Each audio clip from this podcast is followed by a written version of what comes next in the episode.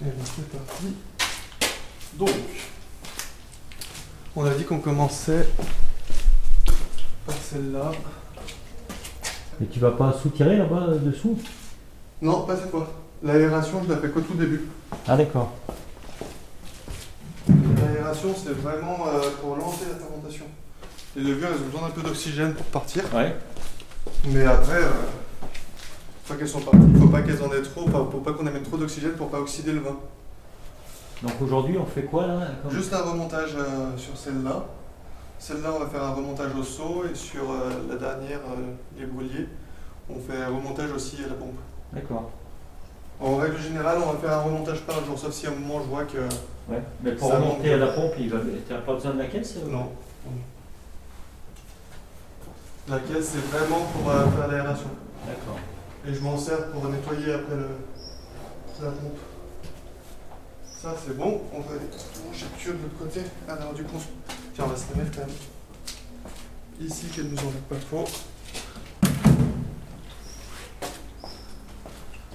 Alors, le premier tuyau, il est là.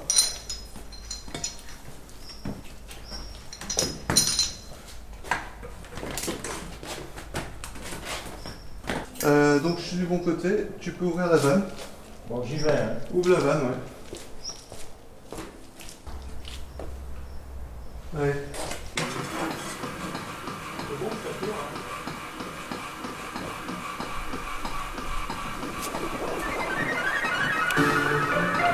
Les mains dans le raisin. Un podcast autour du vin qui interroge notre agriculture et notre rapport à la nature. Animé par Julien Frappa, artisan vigneron et créateur de l'Oiseau de Passage, un micro-domaine situé sur la côte de Brouilly et à Morgon, en plein cœur du Beaujolais. Je vous invite aujourd'hui dans mon cuvage où je suis en pleine vinification. Après le temps des vendanges, c'est le moment de transformer les raisins en vin.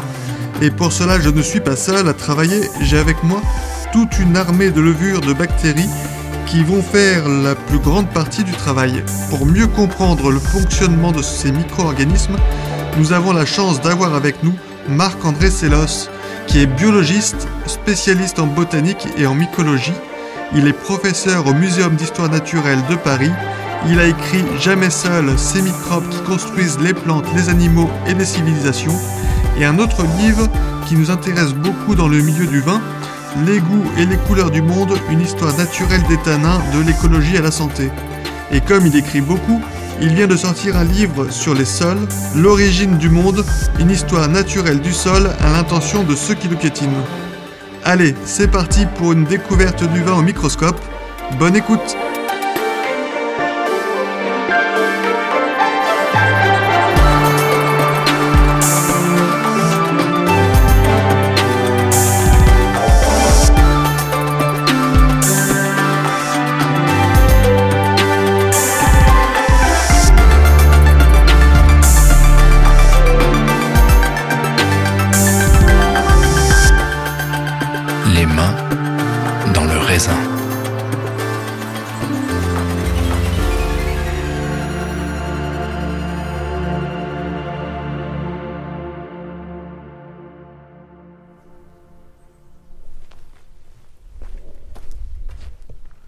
Aujourd'hui, je vous emmène euh, dans mon cuvage.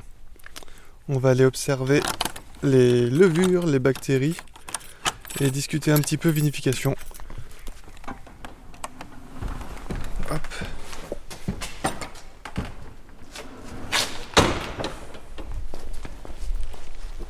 Donc là, c'est le 13e jour, 14e jour même de vinification. J'ai déjà pressé deux cuvées. Il m'en reste une dernière à presser dans deux jours. Et on va aller prendre euh, sa densité. On va aller surveiller sa température. Et puis on va aussi déguster et voir euh, comment je vais intervenir ensuite sur le mou qui est encore en fermentation. Est-ce que je vais euh, faire un remontage, c'est-à-dire prendre le jus en bas vers la vanne, ou alors le piger, c'est-à-dire marcher dans la cuve et libérer un peu des sucres pour nourrir les levures, ou est-ce que je vais tout simplement rien faire parce que le vin me convient comme ça? Est-ce que je vais monter un petit peu la température? J'ai mis un petit chauffage d'appoint pour maintenir euh, un peu de chaleur. Là, on est autour de 20 degrés. Et donc, on va regarder tout ça. Et puis, euh, ce sera l'occasion de discuter un petit peu de la microbiologie du vin et de tout ce qu'il compose et que nous, nous devons euh, diriger pour conduire à bien les fermentations.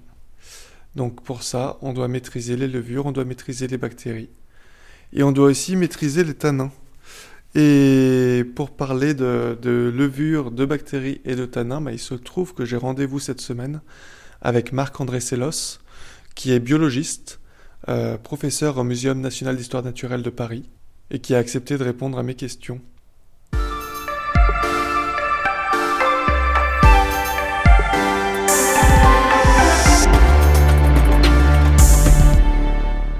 Bonjour Marc-André Sellos. Alors moi je suis venu aujourd'hui parce que je suis en pleine vinification, c'est mes troisièmes. Et donc on a ramassé le raisin et mon tout premier souci une fois qu'on les a mis dans les cuves, ça a été que, la que les fermentations démarrent et que les, que les levures se mettent en action. Est-ce que tu peux nous expliquer ce qu'est une levure? Ah, déjà, c'est un champignon euh, Oui, oui c'est un champignon, mais les champignons usuellement sont filamenteux. Ils sont faits de filaments euh, dont l'ensemble forme ce qu'on appelle le mycélium. Ça peut être dans une plante, ça peut être dans le sol. Bon. Et il y a un certain nombre de champignons qui, dont les filaments se désarticulent en cellules séparées. Alors dans ces cas-là, euh, c'est une adaptation souvent au milieu liquide, hein, ou, au milieu où il y a beaucoup de mouvements, parce que la forme filamenteuse ne serait pas adaptée, et par contre, la forme unicellulaire, elle, elle est très adaptée à se disperser dans ces milieux-là. Et évidemment, euh, ben, un jus de fruits, il euh, n'y a pas de problème, c'est un liquide, c'est vraiment un endroit où le fait d'être unicellulaire est efficace. Donc, les levures en général, c'est tous les champignons qui sont devenus dans l'évolution unicellulaires. Et en réalité, de façon plus stricte, ce sont, c'est une espèce en particulier, mais ça c'est une autre façon d'utiliser le mot, c'est Saccharomyces cerevisiae, qui est la levure du boulanger, mais qui est aussi celle des brasseurs et celle qui fait notre vin. Il n'y a, pas que Saccharomyces cerevisiae dans le vin, il y a plein d'autres levures aussi, non? Alors, il y a plein d'autres levures, surtout au début, il y a des Mechnikova, des Torula, des tas d'autres genres de levures, euh, des genres au sens botanique, hein. euh, mais euh, rapidement, avec l'augmentation du degré alcoolique, la levure de boulanger, donc Saccharomyces cerevisiae, fait place nette. En fait, c'est une stratégie assez intéressante quand on regarde bien, qui est une stratégie qui adapte cette levure à, fermenter dans la nature des fruits. L'idée, c'est qu'elle peut pénétrer à l'intérieur des tissus dans lesquels d'un fruit qui se corrompt euh, et qui est en train de vieillir et dans lesquels il n'y a pas beaucoup d'oxygène. Et là, elle va fermenter en faisant de l'alcool. À partir de 400 degrés, il commence à y avoir beaucoup de compétiteurs. Elle est la seule. Et le fruit continuant à se déliter, l'oxygène finit par arriver dans des tissus qui, se défont et dans, un, fruit qui est en train de, de, de, s'esglachater, si j'ose dire, hein, de, s'étaler, de, couler. Et là, elle va dans un second temps respirer l'alcool produit avec l'oxygène qui rentre et avoir une seconde vie respiratoire.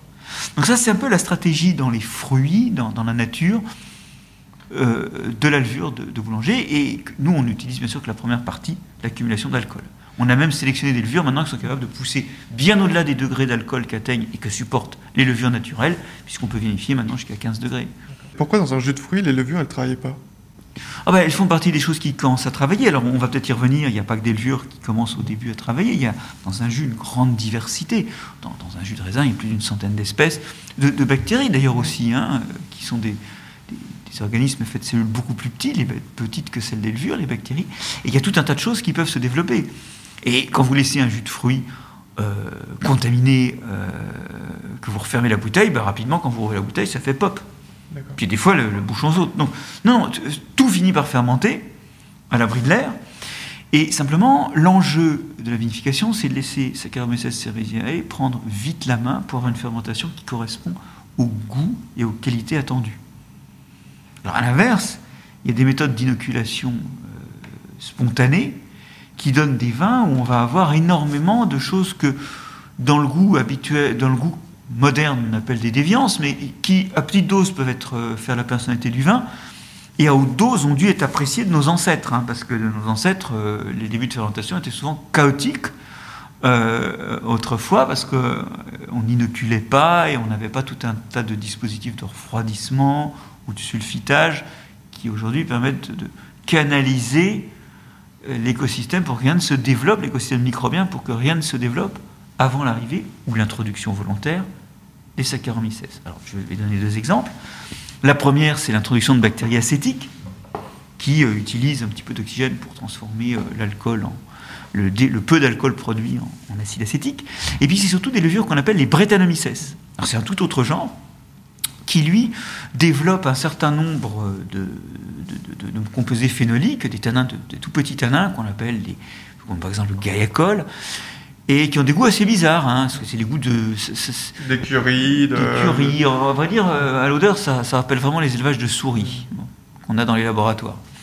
Alors, un tout petit peu, ça donne une personnalité excessivement... Euh, bon, et beaucoup de vins nature, d'ailleurs, qui n'ont pas recours au sulfitage, bah, les, les Saccharomyces cerevisiae, les levures de la fermentation alcoolique tardent à entrer en fonction, et souvent, ils ont, ils ont ces goûts qu'on dit des goûts de brette, techniquement qu'on peut aimer ou pas d'ailleurs, hein, mais, mais, ça donne un produit différent. Alors, mais vous dites que les brettes, à un moment, on les a cherchées? Alors, il y, a des, un certain nombre de domaines qui ont une personnalité de leur vin qui est liée à l'existence d'un peu d'arôme de, de brette. Euh, des vins qui sont légèrement brettes, comme on dit. Hein. Euh, mais, ça, c'est pas inoculé. Ah non, non, mais c'est juste des choses qui se développent spontanément. C'est-à-dire, c'est des héritages de cette diversité spontanée, mais qu'en général, on essaie de remplacer rapidement par Saccharomyces cerevisiae pour obtenir un vin qui a des caractéristiques euh, attendues et pas des. Voilà. Et, avant, avant qu'on, parle vraiment de la, distinction entre levure indigène et levure inoculée, elles viennent d'où au départ les levures? Elles sont présentes sur la peau du raisin, elles sont présentes sur le matériel aussi, elles sont présentes dans les cuvages C'est une question à deux bandes. Elles sont sur la surface des végétaux, et notamment des fruits. Mais euh, il n'y a pas grand-chose à manger en hiver. Et la deuxième bande de la question, c'est vraiment des, des levures qui sont partout dans l'environnement. Donc, par défaut, elles vont s'introduire tout simplement quand on fait un jus à partir du fruit, de la surface du fruit. En particulier, les raisins ont une surface avec une cuticule faite de, petites écailles. C'est ce qu'on appelle la pruine, hein, c'est ce revêtement blanc. Et entre les petites, petits morceaux de pruine, il y a de la place pour loger des microbes. Donc ça fait la peau, c'est un peu un endroit où les microbes, et notamment les levures, pas que cérévisiers, hein, pas que Saccharomyces cérévisier, mais toutes les levures peuvent s'accrocher. Donc quand on fait un jus, on hérite de ça. Alors après, la question c'est, quand il n'y a pas de fruits, bah, où sont les levures? Et puis en hiver, en fait, où sont les levures? Parce qu'en hiver, il y a quand même une réduction à la fois de la vivabilité et de la quantité de surface végétale disponible. Il n'y a pas de feuilles, il n'y a pas de fruits, il n'y a pas de fleurs. Et il semblerait qu'en fait, elles hivernent dans le tube digestif euh, des insectes pollinisateurs sociaux qui vivent au ralenti, dans les sociétés vivent au ralenti en hiver, notamment les hyménoptères sociaux. Donc, qui sont leur tube digestif est un stock en hiver, et puis quand ils commencent à se balader pour butiner et tout, ils les réintroduisent dans le nectar et sur les surfaces végétales, et de là, ça se propage ensuite avec l'eau, éventuellement avec des herbivores qui, euh, en, niaquant euh, une feuille, vont euh, se contaminer de, levures qui vont déposer sur une autre plante, qui vont aller manger. Bref, à la belle saison, ça se, ça se redéploie dans les surfaces végétales et notamment ça colonise la surface des, la surface des fruits. Donc, Saccharomyces cerevisiae fait partie des levures spontanées qu'on a dans un jus de fruits en général, mais de, de, de raisins en particulier, parmi d'autres. Ce qui fait que ben, quand on a fait le jus, euh, les fermentateurs, ceux qui sont les plus nombreux vont mmh. commencer le travail. Et donc éventuellement, euh, ben, ça peut être des Brettanomyces et le vin aura des arômes de brette. Bon. Aujourd'hui d'ailleurs, on utilise, c'est intéressant, on a des, savoir-faire, notamment avec des levures du genre Mechnikovia. Euh, on a des savoir-faire qui permettent d'occuper le terrain avec des levures qui, qui, occupent le terrain sans donner de goût et sans trop fermenter. qui vont préserver les arômes, préserver les, arômes du fruit euh, avec des, fonctions antioxydantes, tout en empêchant le développement de, microbes indésirables. Euh, ça, c'est surtout vrai sur les blancs, hein, où on essaie de préserver les arômes de fruits et où on veut surtout pas qu'ils se développent des choses indésirables. Alors, une, façon est de garder les raisins au frais en mettant de la carboglace ou en récoltant le matin. Une autre façon est de rajouter des Mechnikovia ou d'autres levures bloquantes. Bon. Donc il y en a qui n'ont pas d'effet, et alors euh, ça c'est pas grave, et même on peut les utiliser pour bloquer le système en attendant que Saccharomyces cerevisiae soit introduite ou se développe. Et puis il y en a qui sont indésirables. Voilà. Donc on part toujours d'un grand mélange d'espèces dans lequel Saccharomyces cerevisiae ne prend pas forcément rapidement la main, et dans ces cas-là, ça peut... C'est là où il y a des risques particuliers. Du coup, si on veut avoir en tout cas une biodiversité intéressante dans les levures, il faut avoir une belle biodiversité dans sa vigne, si je comprends bien. Si c'est parmi les insectes qu'elles vont survivre, qu'elles vont se reproduire, c'est intéressant d'avoir des auxiliaires dans les vignes. Euh, non Ou... Moi, je dirais pas ça. Je dirais que ça, ça va permettre d'avoir des levures de toutes sortes. D'accord. Parce que ça fait partie des éléments propagateurs. Mais pas forcément celle qui nous intéresse, qui est Saccharomyces cerevisiae. Celle-là, elle est plutôt rare dans les vignes finalement, Bah. de ce que j'avais compris. C'est compliqué parce que, d'une part, euh, elle n'est pas nécessairement la plus abondante et la plus favorisée par ça. C'est pour ça que maintenant, on a tendance à les inoculer dans certains processus. Bon. La, deuxième chose euh, qui- qu'il faut bien voir, c'est qu'en fait, les conditions de la cuve ne sont pas les conditions de la vie dans les champs. Dans la cuve, on va avoir des sulfites. Ou pas. Ah oui, bon, alors, mais ou pas, d'accord. Deuxième chose, dans le jus de raisin, on va avoir beaucoup de carbone, mais peu d'azote. Il faut des adaptations, notamment une des adaptations qu'ont les levures qui font bien la fermentation, c'est de transporter des, des dipeptides, c'est-à-dire que ça leur permet de récupérer euh, les produits de destruction des protéines avant même que ce soit devenu des acides aminés, quand ils sont encore par deux. Donc il y a une adaptation à la carence azotée. Il y a aussi une adaptation au fait que le degré alcoolique va monter fortement parce que c'est des jus extrêmement sucrés et qu'on va aboutir à des degrés alcooliques qui vont dépasser les 5, 10 de- les, les 5 degrés, qui vont donc dépasser les degrés pour lesquels les levures sont sélectionnées dans la nature. Ensuite, il y a une autre histoire qui est que souvent on a dans les caves une diversité de levures en place dans lesquelles il y a des levures killers. Ces levures, elles ont un petit virus qui code une toxine et l'antitoxine. Et quand une autre levure n'a pas ça, ben, elle subit la toxine, mais comme elle n'a pas le virus, elle n'a pas l'antitoxine. Ces systèmes killers, qui sont basés sur des petits virus symbiotiques des levures, ça fait que si jamais vous avez un début de fermentation et puis qu'il y a une killer qui arrive et qui tue tout le monde, la fermentation s'arrête. Et le temps que la killer prolifère, d'autres choses peuvent proliférer, ou tout simplement on peut avoir de l'oxydation. Bon, donc en fait, on est dans un écosystème assez particulier. Et ce qu'on a observé, euh, quand on regarde la diversité de levures qu'on a sur les raisins ou dans le jus de raisin quand on l'extrait dans la parcelle où il a été récolté, et ce qu'on a rapidement dans le mou quand il revient à la cave, on s'aperçoit que ce pas les mêmes levures? Et là, il y a un grand mythe qui s'effondre. C'est l'idée que les levures sont indigènes au sens où elles viennent de la parcelle. Non. Elles sont indigènes de la cave. Et exactement. Alors ça veut dire qu'il y a un terroir microbien, mais c'est le terroir de cave. D'ailleurs, beaucoup de vignerons qui euh, se transportent dans une nouvelle cave, ils ont du mal à faire leur vin au début. Et une des solutions, c'est de ramener des trucs dégueulasses de la vieille cave avec justement des, les levures qui sont en place. Pourquoi? Parce qu'il y a du pétillement pendant la fermentation, et ça, ça projette des levures en l'air. Et elles, peuplent les surfaces. Et c'est à partir des surfaces qu'elles peuvent recoloniser. Donc de toute façon, même si on n'inocule pas, il y a une sorte d'inoculation volontairement, il y a, par des souches connues, il y a une inoculation par la cave. C'était une de mes questions qui arrivait après. C'est si je veux faire du vin en levure indigène, mais que je suis dans un cuvage qui a déjà vu passer plein de levures commerciales, a priori, c'est compliqué de faire un vin en levure indigène dans ce contexte. Bah, vous allez retrouver euh, euh, voilà, des levures commerciales. Alors après, il n'est pas dit que, pas inoculées tous les ans, elles vont bien survivre. Donc vous allez pouvoir avoir une dérive. Mais euh, c'est sûr que vous allez avoir un héritage. Et puis d'ailleurs, bon, il faut, il faut être honnête. D'où elles viennent, les levures du cuvage? Bah, Elles ont été introduites de l'extérieur. Donc il arrive quand même qu'il y ait des levures qui arrivent à rentrer. Et qui sont introduits aussi, ce que j'ai lu, par les drosophiles, en fait, qui vont se balader euh, un peu partout. Ah bah dans alors, oui, alors non, moi je ne l'avais pas vu, mais c'est tout à fait logique. Il y a des insectes qui rentrent, il y a du vin qui rentre. Donc le stock de levure de la cave, il est issu, bon, éventuellement de nos inoculations, mais aussi de choses qui sont venues de l'extérieur. Donc il y a quand même un flux entrant. Il y a aussi un flux sortant d'ailleurs. Des fois, on trouve dans les champs des levures de la cave qui ont réussi à se propager parce qu'elles sont ressorties peut-être avec le viticulteur, je ne sais pas moi, et elles se sont installées dans les champs. Donc il y a des flux entre les deux compartiments. Du coup, cette, cette levure Saccharomyces cerevisiae, qui est pour nous la plus importante aujourd'hui, euh, il y a donc aujourd'hui sur le marché plein de souches différentes. Est-ce quel rôle elle a dans le goût du vin? Est-ce qu'une une levure sélectionnée euh, ou une levure euh, indigène qu'on retrouverait soit dans le, dans le cuvage, enfin en tout cas qui aurait peuplé notre cuvage, est-ce qu'elle serait différente? Est-ce qu'elle a un rôle important dans le goût du vin? Voilà, je dirais qu'il y a deux choses. Il y a, plus elle s'introduit tard, plus ça laisse la possibilité à d'autres choses d'avoir contribué au goût. Et c'est celle-là en fait qui. Voilà. Et puis une fois qu'elles sont introduites, la question c'est est-ce que c'est une levure qui amène du goût ou non? Alors, euh, bon, on a des levures dites neutres qui effectivement font la fermentation, elles font l'alcool sans amener du goût. Mais les levures, elles amènent du goût.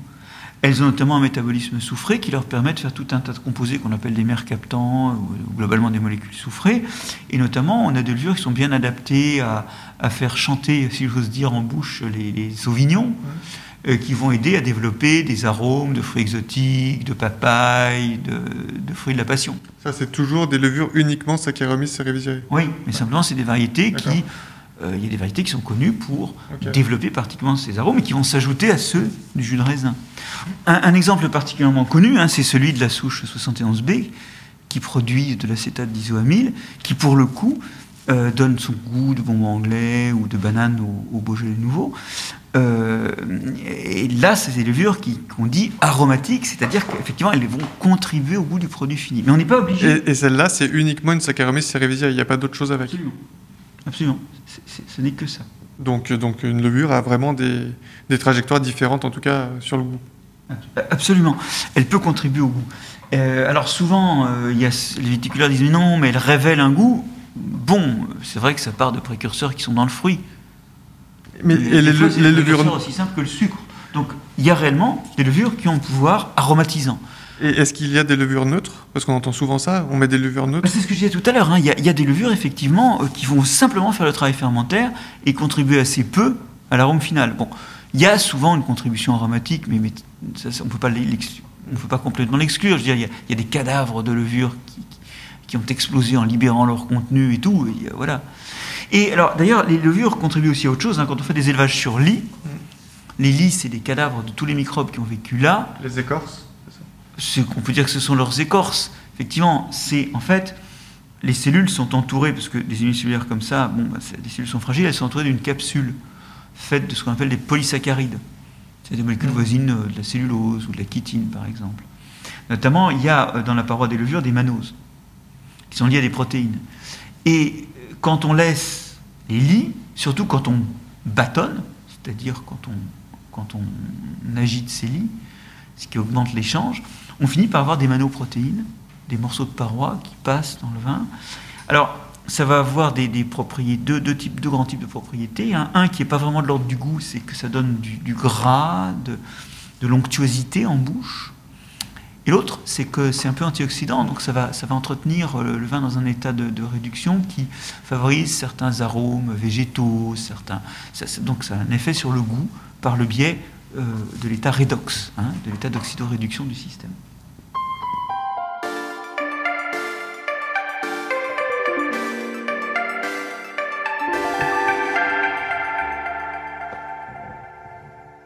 Donc là, je vais prendre un peu de vin dans la vanne de la cuve.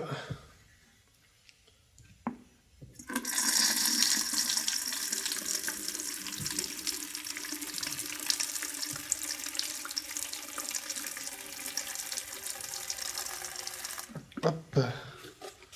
Je mets dans une éprouvette. J'ai un densimètre à l'intérieur qui va flotter. Il est gradué et il va m'indiquer le, la densité du mou. En sachant qu'au départ, sur cette cuve, je devais être à 1090 et que il sera, quand il y aura plus de sucre dans le mou, il sera autour de 995, 993. L'eau, c'est, la densité de l'eau, c'est 1000 et la densité du vin, c'est autour de 993. Donc quand il n'y a plus de sucre, ça veut dire qu'il y a que de l'alcool et que le vin est terminé, la fermentation est terminée. Les levures auront terminé de travailler. Elles auront terminé de transformer le sucre en alcool. Et après, ce sera au tour des bactéries de prendre le relais pendant la fermentation malolactique. Donc là, on sait que les levures, elles travaillent entre 20 et 30 degrés et que les bactéries travaillent plutôt autour de 20 degrés. Donc tout l'enjeu, c'est d'être sur des plages de température qui vont faire que les levures travaillent et pas les bactéries.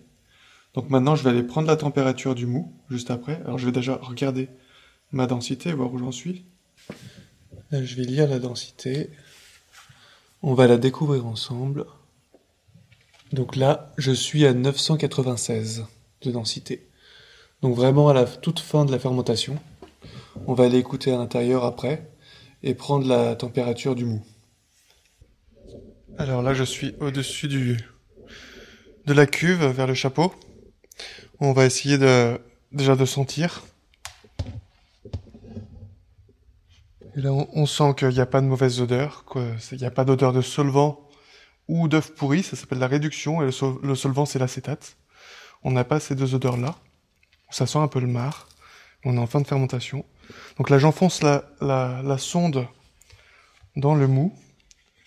J'allume mon thermomètre. Et je vais regarder ce qui s'affiche. Là, ça me dit 20 degrés. On fait plusieurs points parce que la température est pas pareille de partout. Là, c'est 22. Je crois qu'on va pouvoir dire que le mou est à... Là, me disent 21, donc on va dire 21 et demi. Donc j'ai beau maintenir la température avec le chauffage, ça descend. Voilà, 21 et demi. Il n'y a pas de doute. Je vais vous faire écouter le bruit de la fin de la fermentation.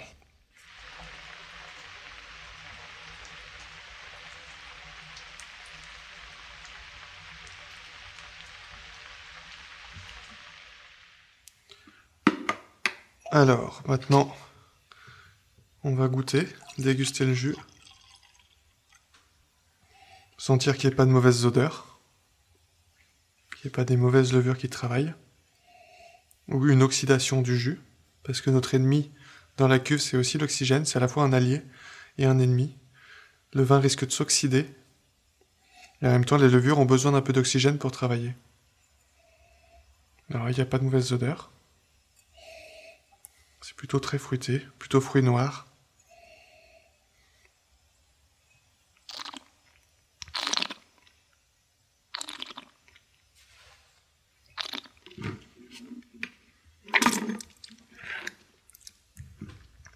Donc il n'y a pas de défaut. Il y a des tanins. Donc ça c'est ce que je voulais voir maintenant. Est-ce que le vin est assez structuré? Cette cuvée là, je veux en faire une cuvée de garde. C'est un joli terroir qui donne des vins qui ont beaucoup de potentiel. Donc ce qui m'intéresse maintenant, c'est la structure.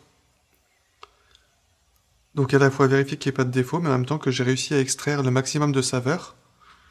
Et aussi le pas trop de tanin pour que le vin, le vin ne soit pas asséchant dans la bouche. Qui râpe, faut pas qu'il râpe, mais je cherche des tanins pour avoir un bel élevage. Et ça, on verra pourquoi, mais les tanins, a priori, participent de la conservation d'un vin. Là, ils sont bien présents. Donc je pense que je vais faire un simple remontage. Je vais remonter le jus dans la cuve. Donc je fais ça pendant 10 minutes. Ça va permettre d'extraire un peu plus de saveur, de couleur, même si j'en ai déjà pas mal et d'extraire doucement des tanins. Mais on va pas aller chercher trop aujourd'hui. Et je pense que jusqu'à la fin, encore demain, jusqu'à je presse euh, dans deux jours donc, euh, je vais juste faire un remontage. Il me semble assez équilibré, assez structuré.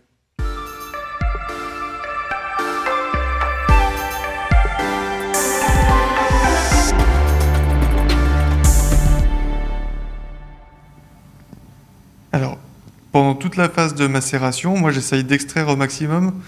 Enfin, plus la fermentation avance, au-delà des saveurs, ensuite j'essaie d'aller chercher un peu des tanins. Euh, ces tanins-là, de ce que j'ai appris, ils sont antioxydants, donc ils sont intéressants aussi pour le vin pour ça. Euh, c'est quoi en fait un tanin? Rapidement, hein, si c'est possible. Les, tanins, c'est des composés qui servent aux plantes à plein de choses. Notamment, c'est des composés antibiotiques, anti-herbivores, donc ça, c'est une première fonction de défense. C'est des composés qui, en cas de blessure, vont avoir des rôles anti-radicaux libres, antioxydants, et ça, c'est vrai que c'est intéressant à retrouver dans le vin. C'est des composés qui vont aussi avoir des couleurs et servir dans la, signalétique, en quelque sorte, de la plante. Certains sont utilisés pour les couleurs des fleurs, d'autres pour les couleurs des fruits, donc ils vont indiquer où sont les, fleurs, les parties à polliniser aux insectes. Ils vont indiquer aux animaux où sont les fruits qui se mangent et quels sont les fruits qui sont mûrs vous avez tous euh, mangé des mûres. Bon, ben, on mange évidemment les mûres qui sont, qui sont violettes, hein, pas celles qui sont rouges. Et ça, c'est- un changement de couleur lié à un changement de- dans les tanins. La, la couleur du vin est liée au tanin. Donc au, au final, dans le vin, ben, on va avoir, euh, on va alors et la dernière chose, c'est que les animaux, les tanins sont quand même aussi pas très bons pour les animaux, donc il faut pas en manger trop. Donc pour les animaux, ils sont à la fois amers, ils sont perçus comme amers, et puis le côté râpeux est pas très agréable.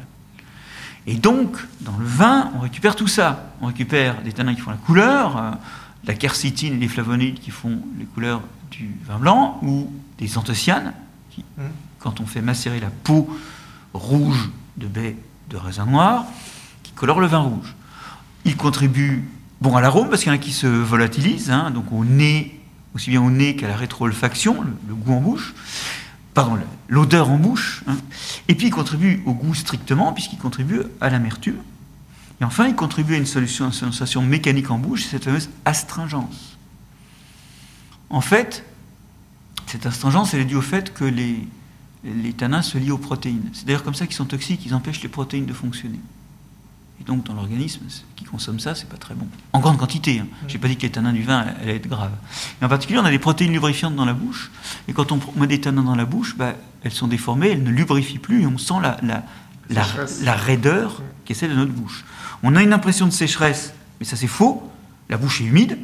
Simplement, ce qu'on appelle l'impression de sécheresse, c'est l'impression de saliver. C'est celle qui est associée à la salivation. D'accord? Pourquoi? Parce que, bah, aussi bien quand on a la bouche effectivement sèche que quand on a la bouche râpeuse, il faut saliver pour remettre de la salive et notamment, dans le second cas, remettre du lubrifiant. Mais en fait, l'impression de bouche sèche, c'est pas la sécheresse buccale, c'est l'impression liée au fonctionnement des glandes salivaires.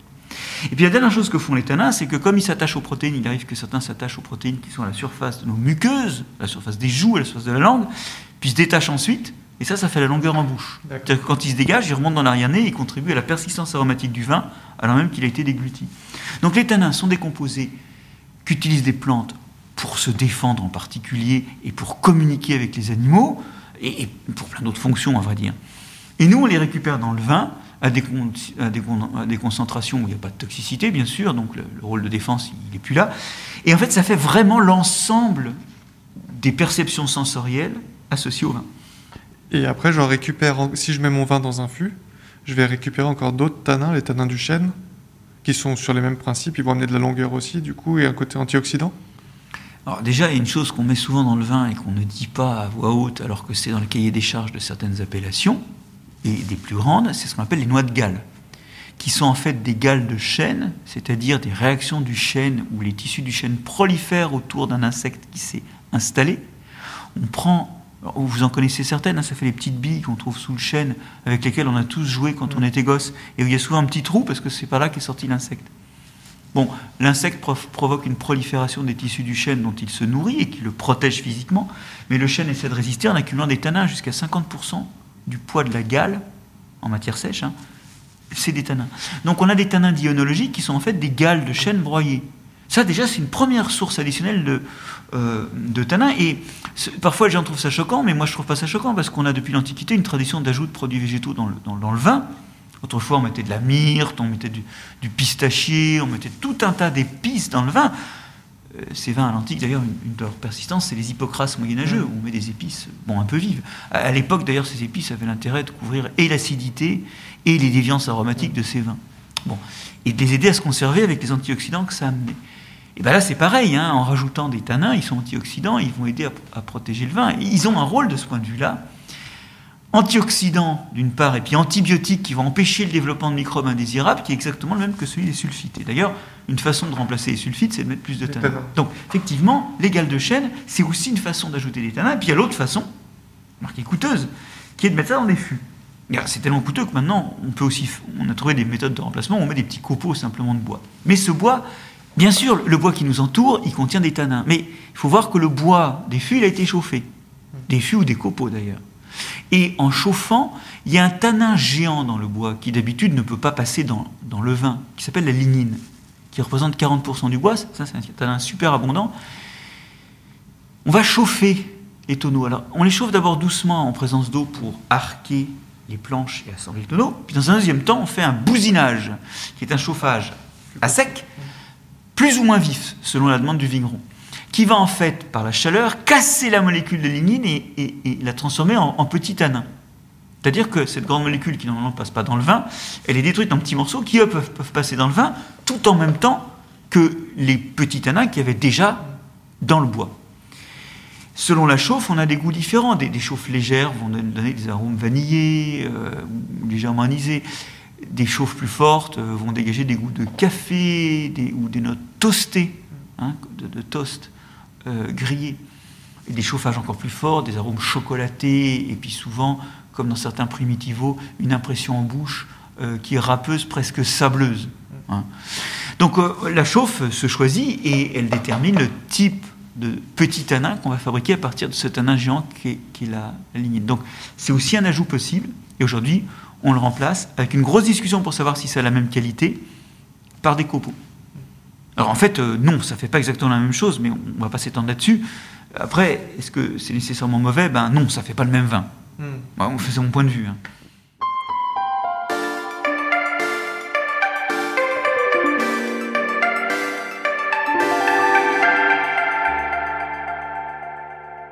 Alors aujourd'hui, je viens goûter les vins, faire des prélèvements et emmener des échantillons au laboratoire d'analyse.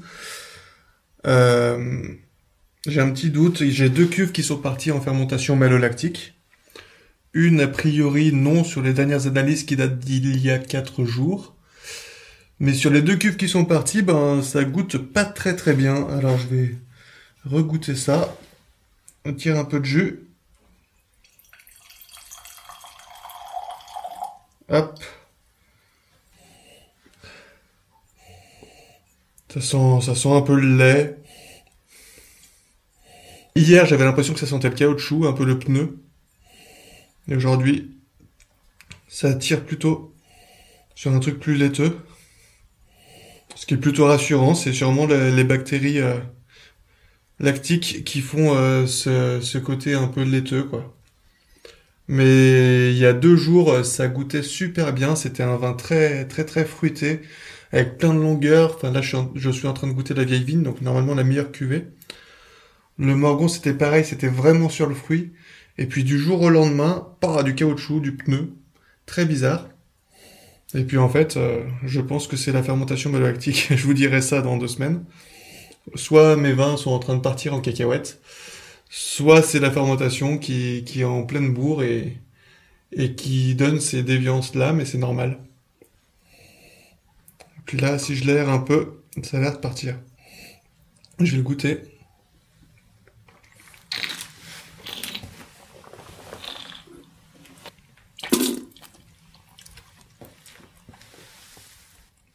Il est moins expressif, quoi. Mais il, il est mieux qu'hier, déjà. Donc, euh, on, je vais emmener ça à l'analyse et puis on verra tout ça.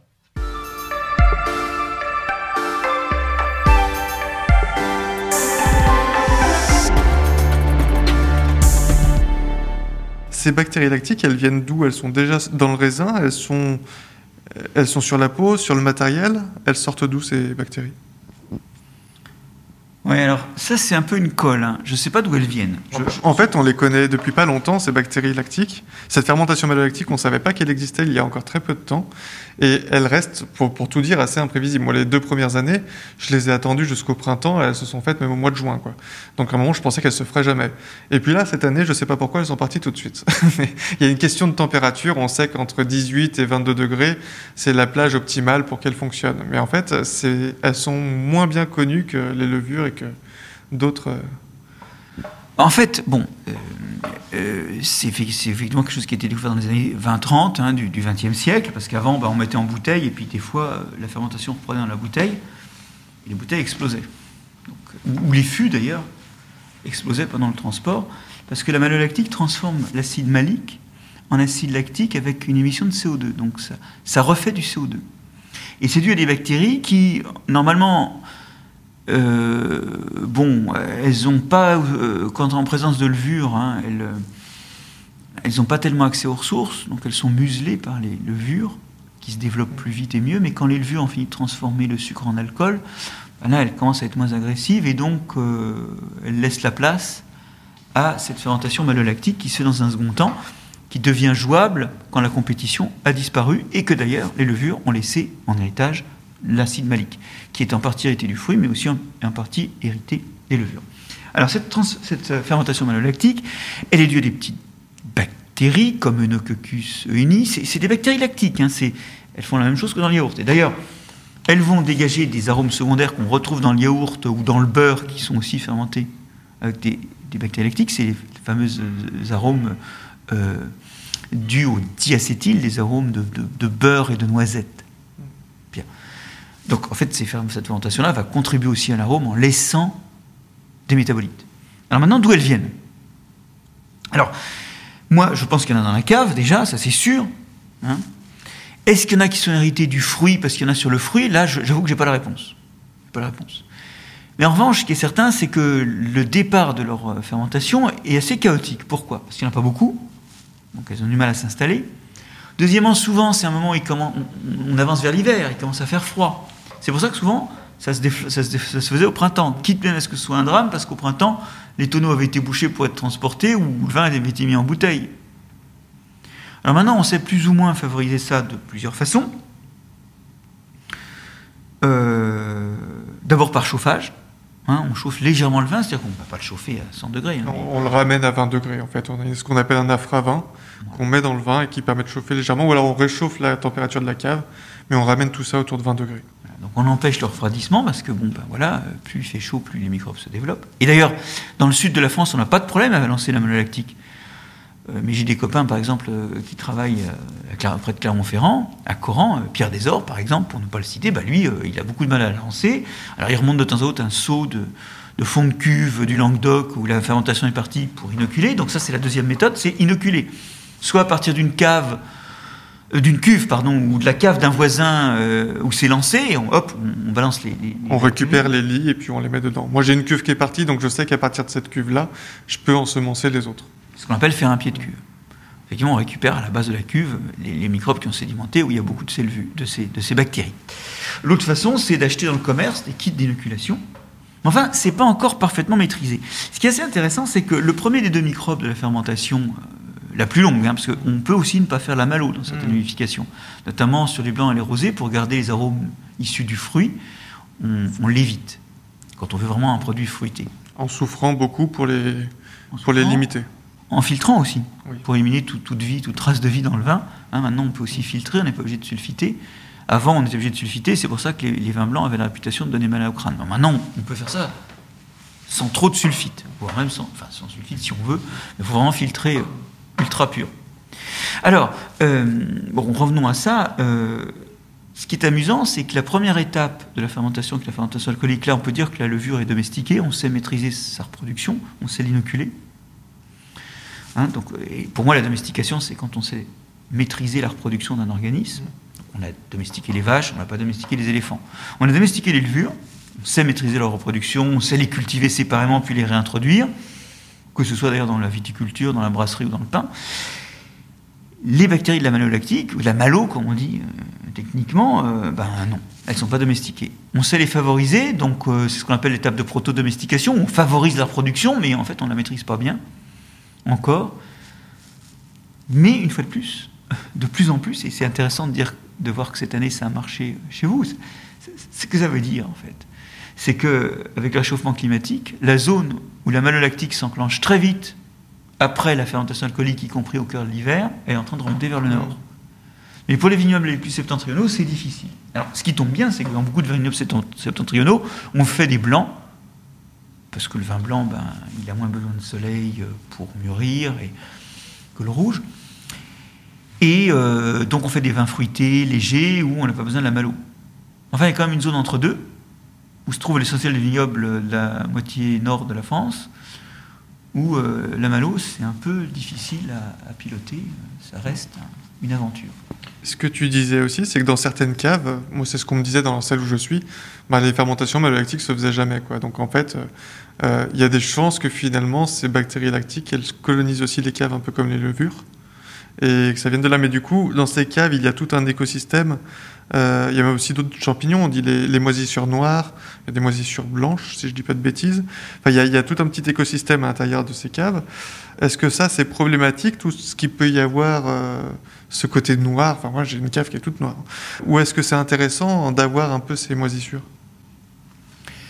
Alors, il y a le pire et le meilleur dans l'environnement de la cave. Il y a ce fameux terroir de, de cave dont on disait que bah, c'est les levures, entre guillemets, indigènes, qui sont en fait celles de la cave sont là. Il y a, aussi euh, des bactéries euh, qui peuvent faire la malo qui sont présentes. Et puis il y a le pire, il y a aussi toutes les Brettanomyces, toutes les bactéries acétiques qui peuvent, euh, notamment à la surface du vin, en présence d'oxygène, transformer l'alcool en acide acétique. Un peu d'acidité volatile, comme on dit. Un peu d'acide acétique, c'est bien dans le vin. Ça structure, ça circule son arôme, mais point trop n'en faut. Encore qu'il y, a des châteaux euh, dans le Bordelais euh, qui, ont, des acidités volatiles très très élevées et ça, ça, fait leur personnalité. Enfin bon, point trop n'en faut quand même, il y a des limites. Donc il y a le pire et le meilleur. Donc c'est pour ça qu'on a intérêt à ce que ce qui est en contact avec le vin soit quand même abondamment rincé.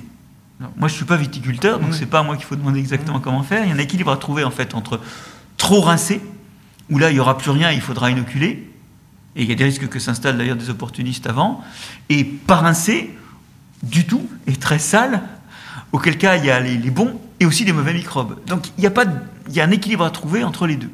C'est-à-dire pour garder de l'inoculum, comme on dit, garder des choses qui vont s'installer, sans garder trop de saleté. Alors ça, c'est un art à trouver. Pour revenir à la question, il y a aussi dans cet environnement tout un tas de microbes qui n'ont rien à voir avec le vin, ou tout au moins qui ne vont pas influencer dessus. Et c'est le cas notamment de ces revêtements noirs. Ces revêtements noirs, en fait, ils sont faits avec la fameuse part des anges. Le vin qui s'évapore, bon, déjà de la surface des cuves, mais ensuite, si on conserve en fût, les fûts sont poreux, il y a un tout petit peu d'oxygène qui rentre et qui contribue à la maturation du vin, mais aussi l'alcool qui sort. D'ailleurs, il suffit d'entrer dans une cave, il y a une odeur très particulière. Et il y a tout un tas de champignons qui se développent et qui font le noir, hein, la des caves par exemple, tout, tout, un tas de champignons qui sont levuriformes, parfois filamenteux, qui font ce revêtement noir et qui en fait se nourrissent des gaz et notamment bah, de l'alcool et puis de quelques acides volatiles, acides gras volatiles, qui sont émis par les cuves. Et ceux-là sont plutôt neutres, en fait. Ils n'apportent rien de particulier, mais ils sont pas, c'est pas un risque non plus pour le vigneron. Puis ils n'ont pas des contacts directs avec le vin. Euh, ce qui va inoculer le vin, c'est ce qui va être directement en contact avec. Des tuyaux, des cuves, des fûts. Et donc, euh, c'est assez amusant hein, de voir que finalement, euh, la part des anges est destinée à des microbes qui se développent euh, sur le plafond de la cave, parce que pour un microbiologiste, l'idée que les microbes soient des anges, c'est assez sympa.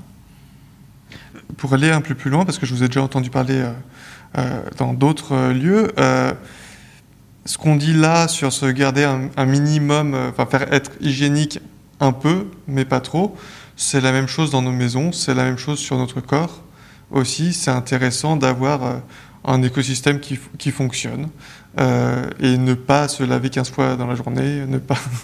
voilà, garder un être un tout petit peu cracra quand même. Utiliser le gel hydroalcoolique, mais uniquement au moment où on va effectivement porter les mains vers les yeux ou vers la bouche, mais pas à tout, à tout va. Bon, en fait, l'idée c'est que les microbes sont ni bons ni mauvais. Donc soit on n'en élimine aucun et on risque euh, d'avoir des mauvais, soit on les élimine tous et donc on n'a pas les mauvais, mais on n'aura plus les bons. Or, en fait, on a besoin d'eux pour vivre. Ils nous aident à digérer, ils nous aident à défendre. Certains installés dans notre organisme nous aident à nous défendre contre les maladies, d'autres font des vitamines pour nous, d'autres influent le fonctionnement de notre métabolisme. On sait aujourd'hui que une des causes de l'obésité ou du diabète, par exemple, c'est des, déficits microbiens, c'est une diversité microbienne dans le tube digestif pas élevée qui est l'une des causes, l'une des causes, hein, avec tout un tas d'autres causes génétiques et environnementales.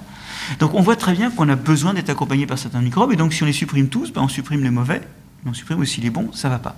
En fait, c'est ce fameux concept de saleté propre, qui est de trouver un fin équilibre entre euh, des pratiques qui retirent des microbes de façon à ne pas avoir les mauvais microbes, mais en laisser assez pour que euh, tout le fonctionnement de nos fonctions biologiques à nous, dans notre tube digestif et sur notre peau par exemple, ou culturelles, nos fermentations de fromage ou nos fermentations de vin, se fasse. C'est un équilibre à trouver que j'appelle la saleté propre, c'est-à-dire qu'un petit peu de saleté, bah, c'est plus propre à nous protéger et à faire faire aux écosystèmes microbiens ce qu'ils doivent faire, et notamment par exemple du vin, qu'une propreté absolue. Donc c'est ce que j'appelle moi la, saleté propre. Et ça, c'est un équilibre à retrouver. Et on vit dans une, époque hein, où on a beaucoup de recommandations sanitaires qui ne voient les microbes que sous l'angle négatif et pas sous l'angle positif et qui nous privent des microbes dont on a besoin et qui nous privent notamment de la diversité microbienne spontanée dans les fromages ou dans les caves en la remplaçant après des mécanismes stérilisants comme le, chauffage du lait euh, ou des fortes montées en température, des flash pasteurisations du vin avant la fermentation. Euh, en les remplaçant par des petits jeux de souches inoculées qui sont toujours les mêmes. Et là, on perd de la biodiversité de microbes, mais on perd aussi de la diversité culturelle par le biais d'une perte de diversité aromatique. Il faut retrouver euh, la capacité à utiliser les terroirs microbiens dans nos aliments et à utiliser, nous, euh, sur notre peau et dans notre santé, les microbes qui nous colonisent euh, habituellement. C'est vraiment un enjeu important qui renverse tout un tas de pratiques d'hygiène. Mais, il y a des façons de faire. Un exemple tout bête, c'est la vaccination. Hein qui permet en fait d'être prémuni contre les microbes indésirables. Et ensuite, bah, les enfants bien vaccinés, ils peuvent mettre n'importe quoi dans la bouche, hein, ils n'en mourront pas. Alors que je rappelle qu'avant, euh, ils pouvaient être déformés par la poliomélite ou mourir étouffés par la diphtérie. Enfin, vous imaginez pas ce que les vaccins nous ont évité. Ben, ça, c'est de la saleté propre. C'est mettre des grilles à l'entrée des indésirables pour mieux être capable de côtoyer le désirable. Donc trouver un équilibre. et eh ben, merci beaucoup Marc-André Sellos d'avoir pris le temps de répondre à nos questions. Et eh ben, du pour boire un verre de ce vin quand il aura fini de fermenter. Et eh ben, je vous ai apporté une bouteille de la cuvée de l'année dernière, donc ce sera l'occasion.